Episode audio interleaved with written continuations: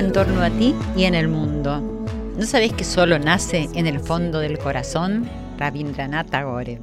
Bienvenidos queridos amigos, corazones valientes de Radio Nacional, la radio de todos.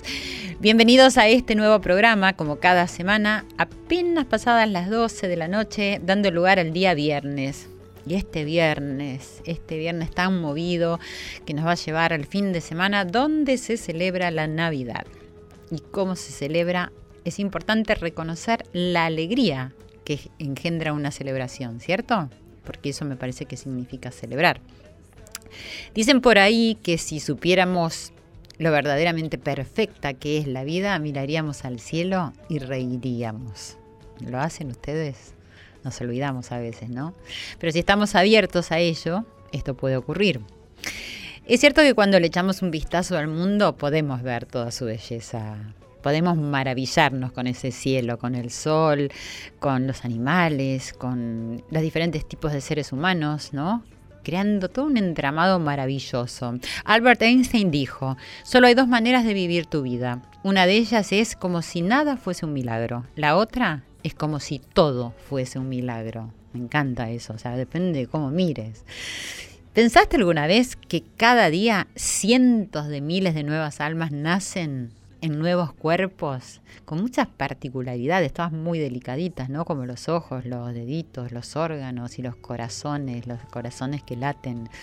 Todos los días sale el sol y todas las criaturas en todo el mundo despiertan para crear una sinfonía con su corazón latiente, la mente pensante, todos, todos bendecidos con la capacidad para vivir otro día. La vida es buena, amigos, sí, el amor nos rodea. Sí, porque hay una perfección divina entrelazándose en la vida. Esto no quiere decir que yo no esté viendo también todo lo que estamos viviendo, todo lo que estamos lastimando e hiriendo a esta vida que se nos ha sido dada.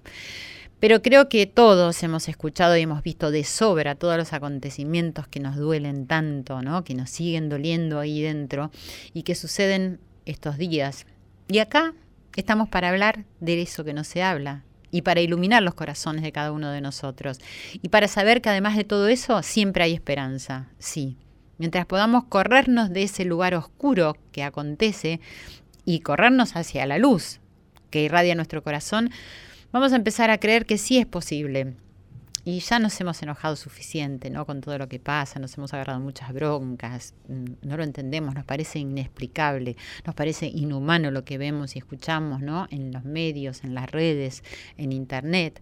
Así que yo les quiero proponer en esta noche que demos vuelta a la página y vas a ver cómo te sorprendes porque del otro lado de la página vos podés crear y aprender a estar en la luz porque siempre hay dos caras.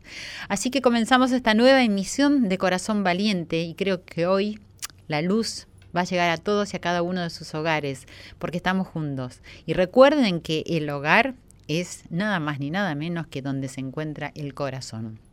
Así que no importa dónde estemos, porque allí donde nuestro corazón esté va a ser nuestro hogar. Quiero que encontremos esa luz, esa luz que tiene el profundo poder de iluminar el caos y la tristeza y reemplazarlos con la más grande felicidad que podamos imaginar.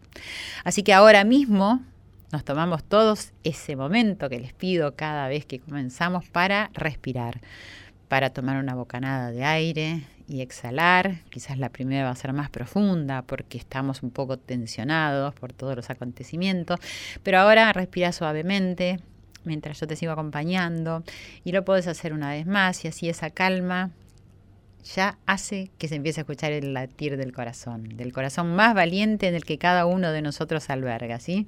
¿Pensaste últimamente acerca de tu vida? Sobre todas las bendiciones que tenés, los talentos, los dones, esos son tesoros muy valiosos que posees y todos los tenemos, ¿sí? Por ejemplo, estás incluyendo el aliento de vida, este que yo te digo, que respiramos, esto que es lo que nos da la vida. El regalo de tener otro día en el que puedas vivir, amar, aprender, tener manos para dar y apoyar a los demás. Sentís, tío, hay que sentir la vida que estás viviendo. ¿Vieron que Joel Lanzaldo nos dice siempre que hay que sentir más? ¿Sentís gratitud por todas las bendiciones? Bueno, a lo mejor cuesta, pero no importa, intentalo. Bueno, no, no lo intentes, hacelo. La alegría debe ser servir, agradecer, darse cuenta de lo que hay en vez de lo que no hay. Bueno, como siempre, mi agradecimiento a todos los que hacemos este programa, a mis productores, Alex Segade, Irene Rust, Laurita Cristaldo en la operación técnica. Y no sé, sin quienes no existiría este programa, este corazón valiente, a mi familia, a mi familia querida, fundada por Joel Ansaldo, nuestro cantautor, que termina este año lanzando en sus redes unos temas maravillosos. Síganlo en todas sus redes sociales, escúchenlo, son hermosos y valiosísimos. A todos y todas los que conforman las Joelitas del mundo, a nuestro seguidor Osvaldo Mar del Plata, a toda la República Argentina con sus 49 emisoras en cada punto del país. Gracias por haberme permitido entrar en sus corazones por haber entrado en mi corazón. Eso es algo que yo atesoro en la luz. Y espero que me escriban, como siempre, arroba nacional AM870, arroba Silvia Pérez Oca. Me pueden seguir en mi fanpage Silvia Pérez, sitio oficial. También en mi Facebook, Silvia Pérez, entre paréntesis, Saisil. Y te acordás que nos podés escuchar también por Cablevisión. Ahora sintonizás el canal 955 o en DirecTV el canal 970. Ya volvemos con Corazón Valiente, el poder de los valores. Y como todo es posible, los milagros existen, a lo mejor alguno de ustedes no lo cree, no importa, yo creo que existe y eso me hace feliz y me pone contenta.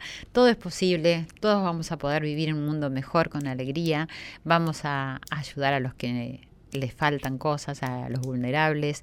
Y, y vamos a escuchar a Queen que dice Miracle.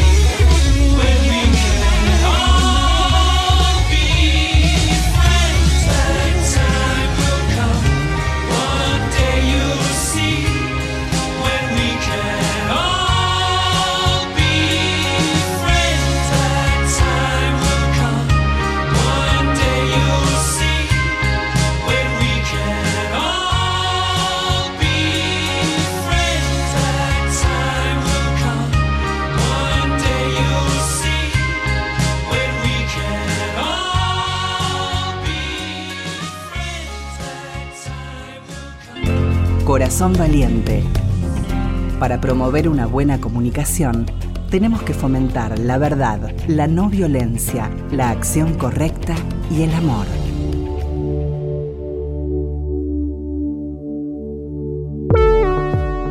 Y acá seguimos con los corazones abiertos, con los corazones valientes para ver cómo nace esa alegría que necesitamos todos sentir en estos momentos de la vida, eh, en estas celebraciones, pero, pero siempre, siempre hay que buscar esa alegría que siempre está en algún rincón y que puede aflorar aún en los momentos más difíciles. Y bueno, y ahora vamos a hablar que tenemos en línea a una persona maravillosa para mí porque es una persona que se dedica a los niños y a los jóvenes y en la escritura. Estamos en línea con María Cristina Ramos, escritora y editora mendocina, que tiene más de 70 obras de literatura para niños y jóvenes. Hola María Cristina, buenas noches, ¿cómo estás? Buenas noches Silvia, ¿cómo estás? Gracias por comunicarte, te saludo a ti y a toda la audiencia. Bueno, muchas gracias y muchas gracias por atendernos, me parece muy importante, estamos hablando siempre de la educación, eh, de los niños, que es como la base y el fundamento, y quiero saber cómo surge en vos esta vocación hacia la literatura para los niños, para los jóvenes. Bueno, en realidad, eh, Silvia, primero quiero contar que soy mendocina, pero vivo desde desde hace mucho tiempo, desde hace más de 30 años en Neuquén. En Neuquén, sí, sabía. Eh, y bueno, tengo, así como tengo dos brazos, tengo dos tierras, dos referencias importantes. eh, y bueno, eh, yo hice la carrera de letras, pero a la vez mmm, esto en realidad fue de madurez o de juventud, pero mi, mi, digamos, mi acercamiento a la literatura viene desde la infancia. Tuve la suerte de tener buenas maestras Qué bueno eso, qué lindo. Eh, docentes muy lectoras, una escuela eh, muy muy interesante a nivel de, de, la capacitación que habían recibido las docentes. De manera que compartían con nosotros literatura y eso fue una marca muy importante en mi historia. ¿Allá en Mendoza estás hablando, tus estudios? Estoy hablando de, Carla, de mis estudios de primaria. Sí, sí, allá en Mendoza. En San Rafael, Mendoza. Uh -huh. Era una escuela muy preciosa, docentes muy lindos, yo creo que este, el, el secreto para, para unir, reunir y fortalecer lo mejor de nosotros tiene que ver con la educación y con la formación docente. Sí. Este, tenemos la suerte de tener bellas experiencias en nuestras escuelas, en nuestras escuelas del país, eh, y creo que ahí nació para mí este, este impulso especial. Luego se, se alimentó, se alimentó con experiencias de lectura en la casa, con eh, historias de vida y también, bueno, poco a poco eh, yo escribí desde muy pequeña uh -huh. y más adelante, ya desde mi formación docente como profe de literatura, profesora de literatura y, y docente de, de nivel primario, sí. trabajé mucho en talleres literarios, tengo 25 años de experiencia en talleres de escritura con chicos. Uh -huh. Esto hizo que refrescara siempre esa, esa, esa fecundidad que tienen los chicos, que es tan enriquecedora para los que estamos cerca de ellos, sí. si tenemos una pizquita de sensibilidad para percibirlo. Claro. Eso más la infancia de mis hijos, que disfruté muchísimo, hicieron creo que me inclinara por, lo, por la literatura infantil. Por otra parte, lo que pasó con la carrera, Silvia, porque yo escribo, no solo escribo para niños, escribo para jóvenes, para adultos, escribí siempre sí. poesía, por ejemplo. Sí, vi. Pero lo que más resonancia tuvo a nivel de del entorno en mi profesión eh, fue la literatura infantil. Sí, justamente, mira, te iba a preguntar, pero aprovecho en este momento que lo mencionás, porque vi que eh, escribís poesías. Digo, qué difícil hacerle leer a un niño de hoy una poesía, ni hablar a un joven. Sí, sí, sí. Porque veo lo, a los chicos en general que están como muy agarrados, prendidos a, a todas la, las cosas electrónicas. Y que si bien se les puede incentivar a la lectura, de hecho lo veo y, y, creo que hay muchas formas de incentivarlos, la poesía no es algo fácil de leer, ni siquiera creo en que... En realidad eh, no es fácil para los adultos en general, uh -huh. para los chicos es muy fácil. El ¿Sí? tema es que encuentres alguien que sea capaz de acercarse a ellos y, y andar por los propios andaliveres en que anda su imaginario. No es difícil, Silvia, es más, cada vez que yo me encuentro con lectores de narrativa, que en general son más los de narrativa que los de poesía, cuando voy a encontrarme con ellos les leo poesía y es fascinación lo que sienten por la poesía. Pero hace falta una voz sensible que se las acerque, que se los lea, que les dedique ese momento precioso que se consigue desde tu subjetividad en relación con el objeto artístico que es el texto poético. Y también hace falta que ellos tengan esa disponibilidad para, para querer escuchar poesía, ¿cierto? claro, bueno, pero es cuestión de generar el momento. ¿eh? Sí, sí. Eh, es, más, eh, si es por el apego a a todo lo que tiene que ver con la computación y demás, eh, los adultos están igual de pegados. Sin duda, sin duda. Bueno, ni hablar de eso, sí, también. Y los adultos leen menos poesía también, ¿no? También lo eh, creo, sí. Igual hay, hay digamos, como, como espacios, como, eh, como recodos muy fuertes de lectores de poesía. se da en las redes, se dan los encuentros, hay, hay bastante, pero bueno, es como en general el arte, me parece, Silvia. O sea, eh, está siempre disponible y llamándonos. El tema es que encontremos la forma de acercarnos. Yo eh, hago mucho hincapié en la, en la educación, en la escuela, porque, porque los momentos que puede disponer eh, una docente o un docente con los chicos son, eh, son una joya, son una maravilla. Sin duda. Eh, fíjate que es muy poco el tiempo que necesitas para leer poesía, muy poco el tiempo material. No, es que se trata de, de, llegar al momento. A mí me parece que pero el momento es en cualquier momento, digamos. O sea, ¿por qué? Porque la poesía, estoy hablando sobre todo de la poesía para niños, Silvia. Sí. La poesía para niños es juego, es ritmo, es búsqueda, es pregunta es quedarse en vilo en una percepción especial ante la naturaleza. Eh, y eso lo tiene más fresco el chico que el adulto. Entonces es muy fácil convocarlos y leer. Tiene que haber libros en las escuelas, claro. claro. tiene que haber una docente o un docente que encuentre eh, ese tilín necesario para llegar a la mirada de los chicos, ¿no? Sí, a propósito de eso también eh, quería preguntarte porque vos coordinás los talleres de lectura y haces capacitación para docentes, ¿no? Que a mí me parece fundamental porque lo que reciben los niños depende de eso.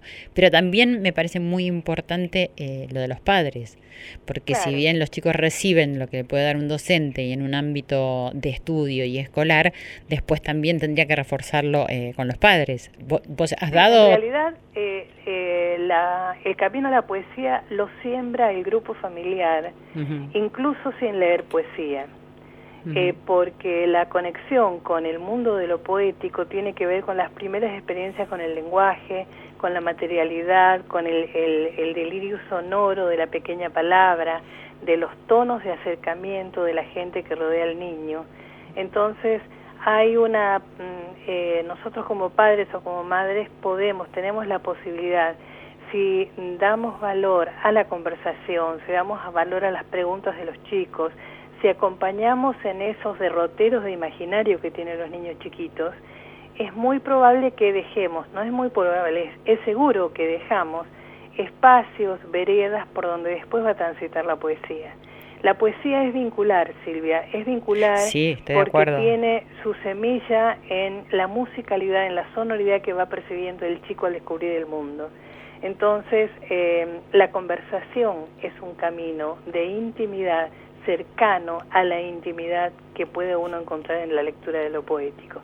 Pero claro, tiene que ser una conversación, eh, una conversación honda, de juego, de reparar en la demanda que cada uno de los chicos tiene, ¿no? Sí, me, me, sonrío mientras estás hablando porque es tan poética tu manera de contar cómo es posible esto que me, que me llega, me llega al corazón y me parece lindísimo. No, realmente. Es que, es que, soy una apasionada del tema. Sí, sin duda, porque eso es lo que me está pasando, ¿no? Y, que, y, y todo esto que tengo para decirte que, bueno, que no sucede en los alrededores, entiendo que de la manera que vos me lo estás describiendo, sí, está en nuestras manos crearlo, sin ninguna duda, en, la conversación. Se está dando, Silvia. no, yo también soy, tengo mucha fe y, sé, y bueno, por eso hacemos este programa también, que decir, se trata del poder de los valores y estamos incentivando a exaltarlos, ¿no? Y a ponerlos en práctica. Pero bueno, por eso hablar de lo, de lo que se puede más de lo que no se puede, sin ninguna duda. No, claro, seguro. Es que sí se puede. ¿eh? Sí se puede, seguro, seguro. ¿Y qué, qué te...? Puede en el sentido en que mm, eh, tenemos que recuperar esto, creo que, mm, bueno, yo no conocía tu programa, pero creo que estás pensando en reflexionar sobre esto. Sobre los valores. Aquello que nos hace más humanos, más capaces de ver en nuestra interioridad y de establecer contactos y vínculos respetuosos con los demás. Exacto. Esto de encontrar eh, identidades y diversidades y aceptar el mundo con su complejidad, aceptar los compañeros del aula, los compañeros de barrio, los compañeros de ciudad, entender, eh, poder dimensionar al otro en su real complejidad, en lo que padece, en lo que disfruta, ¿no? Tener empatía, eh, nosotros creo que durante mucho tiempo hemos avanzado hacia un individualismo que nos ha hecho daño a todos, digo a nivel global, ¿no? Sí, totalmente. Y este, entonces esto de volver a pasar las cosas por, por donde tendrían que pasar, para encontrarnos en el otro en su dimensión humana es lo que nos va nos puede salvar. Sí, eso es lo que tratamos de proponer. No lo tratamos, lo hacemos, proponemos eso. Claro, claro. Y, digo, nos puede salvar, nos puede salvar el día, nos puede salvar el momento, la emoción, nos puede salvar la vida. Total, sí, todo eso. Eh, ¿Qué propósito tenés con tu escritura? O sea, cuando escribís para y pensás en los niños y en los jóvenes, ¿en, qué, qué, qué te inspira? ¿Qué, es lo que te hace? Si me inspira, pero mi intención, mi propósito es sumar una voz y una mirada hacia una mirada, digamos, de lo poético a lo que habitualmente tienen los chicos y a lo que habitualmente buscan, ¿no? Em, yo disfruto mucho de escribir y creo que se acerca mucho a esa mirada que busca la singularidad que tienen los chicos. Eh, la, la, búsqueda de la poesía es la mirada de lo singular. No solo es el lenguaje de los sentimientos, es el lenguaje de los sentimientos, de las emociones, pero sobre todo la capacidad de, de discriminar en lo que veo aquello que tiene valor y luminosidad y aquello que tiene sombra también, ¿no? eh, el tema es cómo conciliar, cómo conciliar la luz y la sombra en lo cotidiano, eh, creo que lo que lo buenísimo de la poesía es que permite explorarte, explorar tu subjetividad, ¿no? Sí. Y develar, revelar espacios que tenemos en general acallados. Y no solo por, por la época que vivimos, por la informática y demás. Tenemos esto acallado por una especie de mutilación de lo social que hemos vivido y que sería bueno recuperar. Sí, eh, digo esto en relación con, con, la posibilidad de conocer en el otro partes de mí mismo. Reconocernos par con el otro. Exactamente, y, y, aceptar diferencias, pero uno tiene que convivir con las diferencias, ¿no? eh, esto es, es una lucha humana de, de, todos los tiempos y creo que en los últimos siglos se ha avanzado un poco en algunos lugares, pero tiene su, es, son pequeños cosmos de posibilidad de convivir en la escuela, en la casa, en el barrio, entre nosotros, con gente que acabamos de conocer, pero esta, esta posibilidad de búsqueda de la vida, de lo bueno de la vida, eh, es algo que se fortalece si vos conseguís que los chicos y los grandes se acerquen, tengan ese espacio de exploración ante lo poético, que hace eh, que, porque lo poético muestra, digamos, como el crisol de las múltiples posibilidades en que con que podemos mirar el mundo. ¿no? Claro, claro que sí. Y para ir terminando, eh, ¿qué premisas fundamentales tenés cuando vas a capacitar a los docentes? es difícil.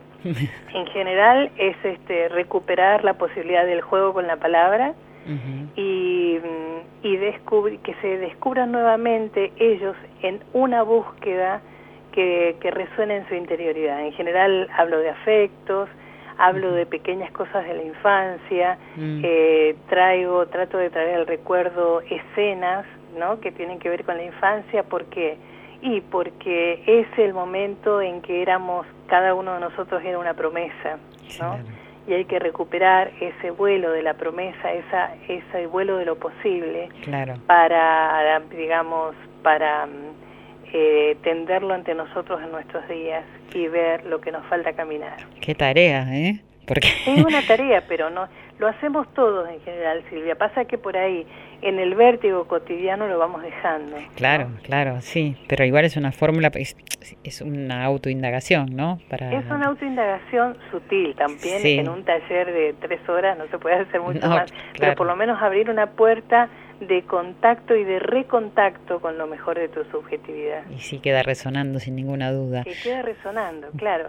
Bueno, estamos hablando con María Cristina Ramos, que es escritora y editora y bueno, que se dedica a la literatura para niños y jóvenes, a la poesía y que es una poeta en sí mismo.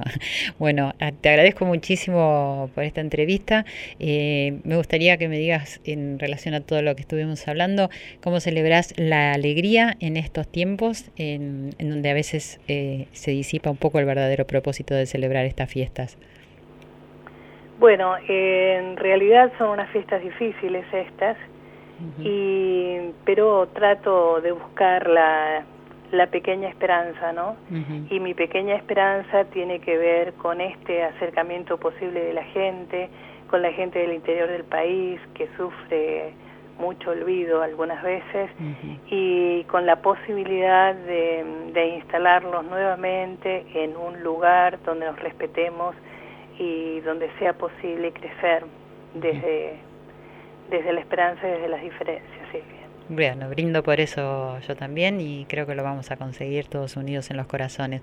Muchas gracias por esta nota. Te agradezco la llamada, Silvia. Espero que, bueno, que ande muy bien tu programa. Bueno, muchas gracias, gracias por haber compartido. buenas fiestas. Igualmente, gracias. Hasta luego.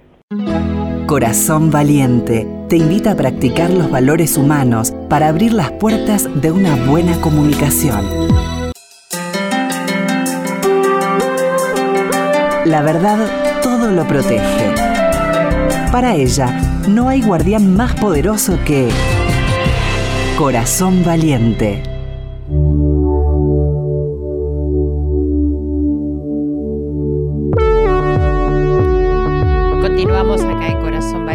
El poder de los valores y celebrando, celebrando con la verdad, celebrando, encontrando ahí dentro de nuestros corazones la verdad y la alegría que podemos ofrecer y que podemos dar a los demás y que nos podemos dar a nosotros mismos. Estamos ahora en línea con la licenciada Alejandra Perinetti, que es directora nacional de Aldeas Infantiles SOS Argentina, una organización que cuenta con más de 35 años de trabajo en el país.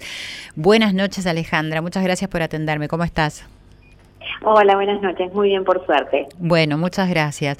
Bueno, acá en Corazón Valiente tratamos de exaltar el poder que tiene la práctica de los valores humanos y bueno, me parece muy apropiado que vos nos puedas contar acerca de esta organización, cómo nace y por iniciativa de quién me gustaría saber. Bueno, a ver, Aldeas Infantiles es una organización eh, posguerra, post Segunda Guerra Mundial, nace en Austria, eh, en una Europa devastada por la guerra, donde el fundador de Aldeas Infantiles, Hermann Meiner, identifica que en ese momento se encontraban muchas mujeres muy jóvenes y viudas, eh, producto de la guerra, y muchos niños huérfanos. Y en ese momento la propuesta para estos niños que habían perdido el cuidado de sus familias eran los grandes orfanatos que seguramente deben haber visto en las películas. Entonces el fundador lo que propone es una alternativa diferente de cuidado, de protección a niños y niñas para que eh, puedan vivir en un entorno familiar, con un cuidador o una cuidadora a cargo, donde específicamente lo que se trabaja, lo que trabajamos en aldeas infantiles, es la restitución de cada uno de los derechos que tiene un niño o una niña. En Argentina la mayoría de los niños que pierden el cuidado familiar son por situaciones de violencia intrafamiliar. Entonces, por el tiempo que dura este, este, esta etapa de cuidado donde la autoridad de aplicación determina la separación del niño de su familia de origen, nosotros le brindamos un entorno familiar donde se cubren todas las áreas de desarrollo salud, educación, recreación, deporte, todas aquellas cuestiones, desarrollo de su vida social, todas aquellas cuestiones que están relacionadas con el desarrollo pleno de un niño y una niña. ¿En una casa? O sea, ¿tienen un hogar en donde pueden desarrollar estas tareas? No es un hogar, son casas familiares, son diferentes Ah, casas ajá, ah, donde están a cargo de un cuidador o una cuidadora remunerados por aldeas infantiles, donde viven aproximadamente entre 5 o 6 niños y niñas. Normalmente aldeas infantiles se dedica específicamente a recibir grupos de hermanos, o sea, normalmente estas casas están conformadas por un mismo grupo de hermanos. ¿sí? Sí. Si, si son más hermanos que tenemos casa, casos de siete u ocho hermanos biológicos, lo que hacemos es eh, tenemos un eh, digamos una casa destinada a esos niños que normalmente conforman mayor cantidad de niños, ¿no? que está conformada por mayor cantidad de niños. sí. Así que en líneas generales a esto nos dedicamos y también trabajamos fuertemente eh, en la erradicación de la violencia, entonces trabajamos con familias que viven en entornos vulnerables y así lo que hacemos es un trabajo de fortalecimiento de competencias de esta familia. Ahí está, eso sí, me gustaría que me expliques exactamente en qué consiste este trabajo, cómo, cómo pueden desarrollar este fortalecimiento y, y- y- y llevarlo a cabo, de qué manera Exacto. y quiénes lo hacen.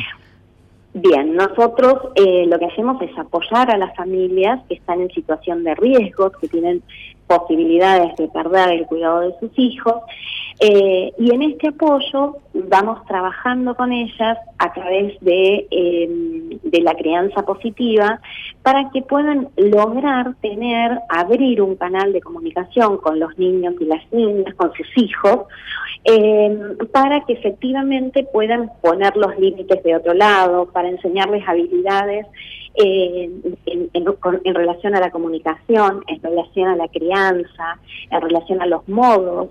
Eh, en- su- sumamente eh, importante para nosotros es que los papás y las mamás entiendan qué son los derechos de los niños y cómo poder hacer valer estos derechos para que efectivamente puedan ejercerlos plenamente los niños.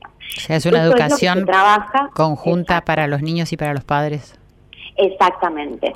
¿Y con quién me decías? ¿Con Sí. quién lo hacemos? Lo hacemos con un equipo técnico conformado por psicólogos, psicopedagogos, trabajadoras sociales, que trazan un plan de desarrollo de esa familia y juntos con el profesional y la familia van dando pequeños pasos para avanzar eh, hacia una mejor calidad de vida, ofrecerle una mejor calidad de vida a niñas y a niñas. Y también hay docentes, o sea, la, la parte del programa de educación formal, ¿dónde Claro, se bueno, desarrolla? Tenemos, exacto, tenemos un colegio que tiene los tres eh, niveles y aparte talleres profesionales, eh, que está en Oberá, Misiones. Eh, y allí tenemos, el colegio es muy grande, tenemos casi mil alumnos, 938 alumnos, eh, que está en la intersección de tres barrios muy complejos de, de la localidad de Oberá, eh, y allí asisten los niños y las niñas eh, a, a tomar su educación formal, con lo cual sí tenemos mm, más de 95 docentes en los diferentes niveles, eh, y bueno, es un colegio que ha cumplido justamente este año sus mm, 30 años de prestar servicios en la comunidad de Oberá, Ujú. eh, a esto, estos son como nuestras los, los tres ejes, ¿no? El fortalecimiento familiar, la educación formal con este colegio y el cuidado alternativo de niños que han perdido el cuidado de su familia. El- y el colegio está solamente allá en Oberá, o sea, acá en la capital. Solo en Oberá, sí. No, no, no, no. Nosotros establecemos colegios justamente en lugares donde la comunidad necesita ese fortalecimiento, ese pie, donde no existe la posibilidad de ir a otros colegios, a colegios públicos, por ejemplo, eh, y, y esto es un, digamos, es algo que aldeas infantiles hace para cumplimentar un derecho de los niños y las niñas, que es el derecho a la educación, justamente. Claro, pero acá a ver si entiendo bien, si los niños que están a cuidado de ustedes, es decir, pueden asistir a las escuelas públicas para recibir su Claro, educación. asisten a las Así. exacto, asisten a las escu- escuelas públicas, o sea, no es que el colegio es para los niños en Oberá, tenemos también una aldea infantil, Sí. un espacio de cuidado alternativo donde hay varias casas familiares, pero no todos los niños de la aldea, a pesar de tenerlo muy cerquita, van al colegio. Los niños eligen a qué colegio van y también eso está asignado mucho, no tanto en el primario, pero sí en el secundario, en relación a qué es lo que están proyectando para, para sus vidas eh, luego para seguir una tecnicatura o un una este, una carrera de grado, ¿no? Pero sí, y el colegio está abierto a la comunidad, es decir, concurren niños de, la comunidad de Oberá, ¿no? de, todo, de toda la ciudad. Sí, sí. ¿Cómo es el proceso de un niño vulnerable por violencia, por cualquier otra situación, hasta que puede tener una sonrisa? ¿Cómo lo describirías? es un proceso, a ver, que cada niño tiene su tiempo eh, para poder, digamos, este, y, comenzar a, a, entender, a comenzar a buscar una explicación a lo que le ha tocado vivir.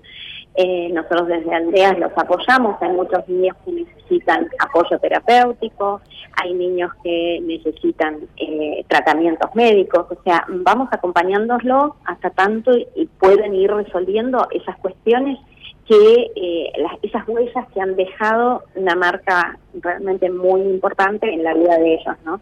Y no hay un tiempo para esto, cada uno no, sin eh, duda. tiene un, exactamente, cada, cada niño es diferente, a veces ni siquiera en un mismo grupo de hermanos todos reaccionan de la misma manera, claro. ¿no? No, pero te eh, preguntaba... es diferente, sí. Porque me parece que, que debe ser muy lindo ver el proceso de una persona que tiene dolor, de un niño que tiene dolor y que, bueno, poco a poco empieza a aprender primero la confianza, me parece, y como ir desarrollando eh, todos sus valores como para poder llegar a, sonreír y salir de un lugar de mucho dolor y sufrimiento, más allá de los distintos tiempos, de los distintos procesos, de los distintos profesionales, digo, quizás vos sos una, testigo de esto que yo te estoy diciendo y, creo que es la parte linda y buena de, tantísimo trabajo y esfuerzo que ponen ustedes, ¿no? Ver ese proceso. Por supuesto, nosotros siempre decimos que todo nuestro trabajo está pago a partir de que efectivamente eh, un niño le podemos cambiar la cara al niño, ¿no? La cara del niño cuando llega, cuando es separado de sus papás, siempre es de mucho dolor, de mucho pesar, más allá de que esto sea eh, por su interés superior, habitualmente es este el niño con el que uno se encuentra. Y a medida que va pasando el tiempo, que uno lo deja expresarse, que trabaja desde la ternura, desde la crianza positiva, eh, esto se va subsanando, muy de a poco, pero se va subsanando. Y ver a un niño eh, luego con esa sonrisa y con ese encanto es magnífico, ¿no? Digo, por eso siempre decimos en el día que con eso ya tenemos todo pago. Claro. pero cuando me preguntabas eso, se me vino a la cabeza una anécdota ¿Te puedo contar esto? Sí, claro, sí.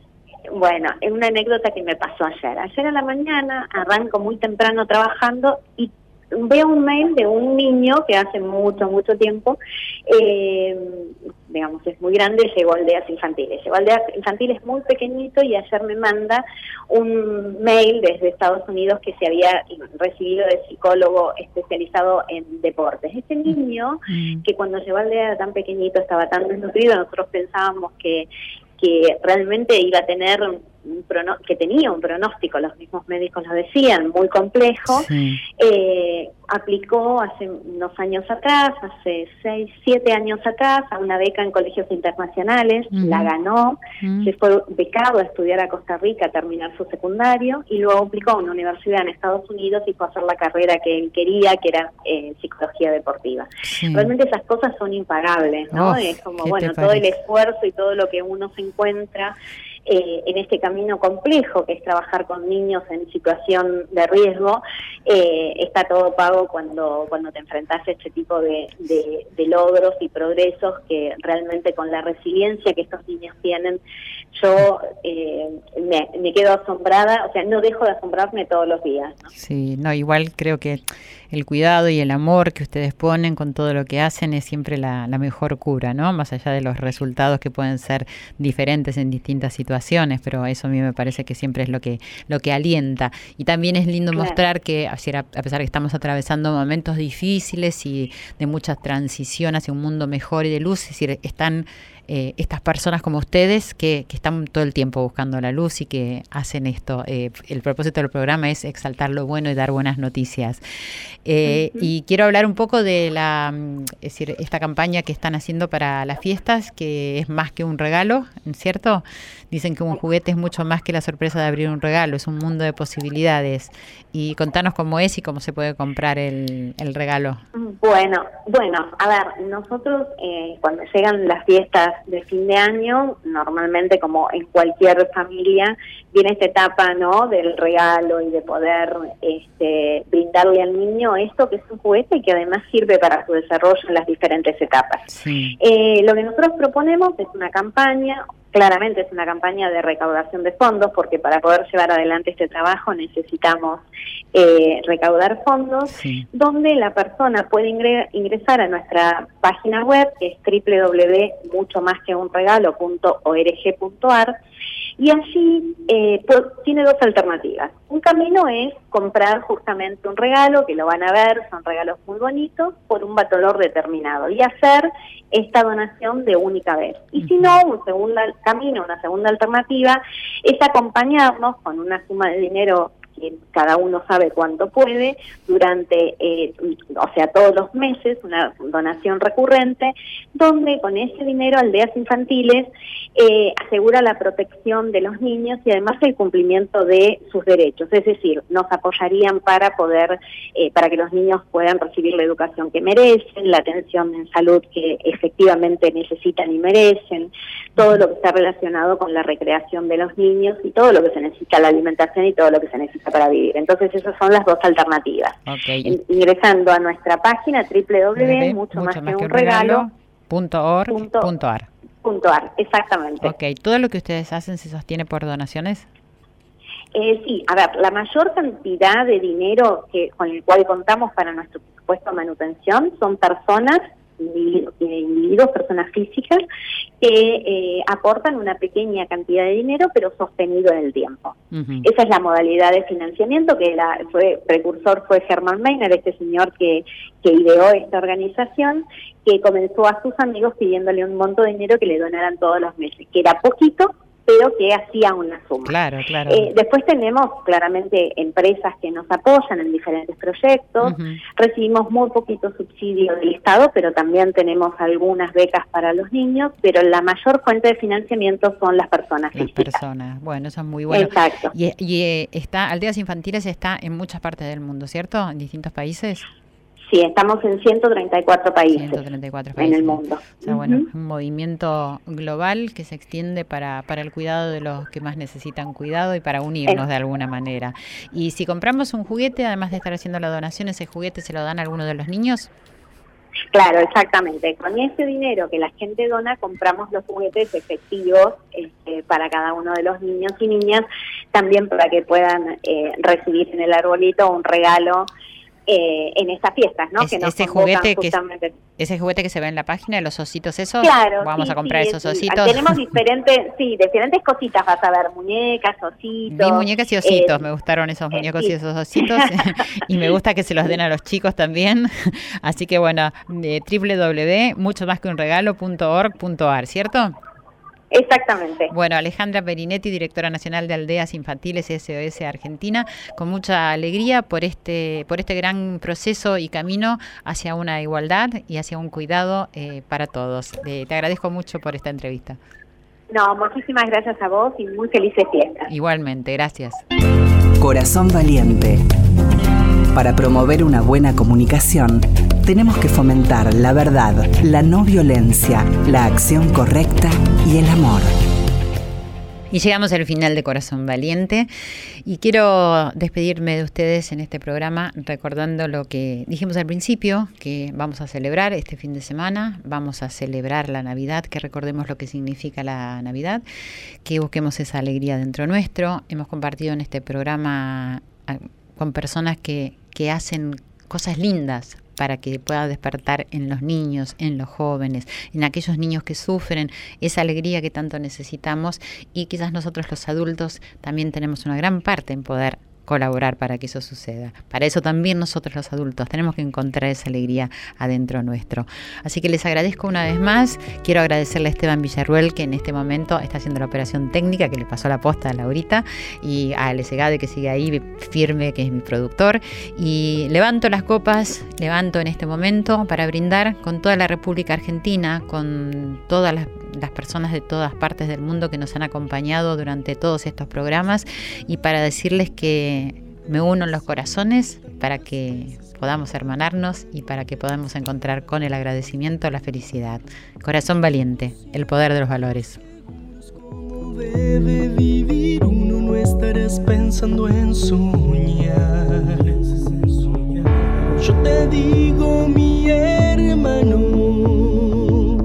está permitido equivocarnos.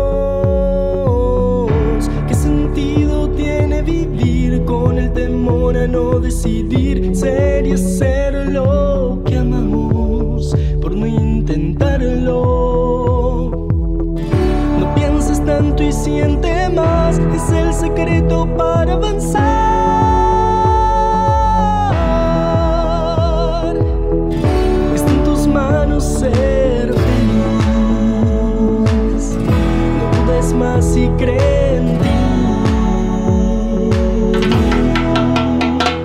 Empieza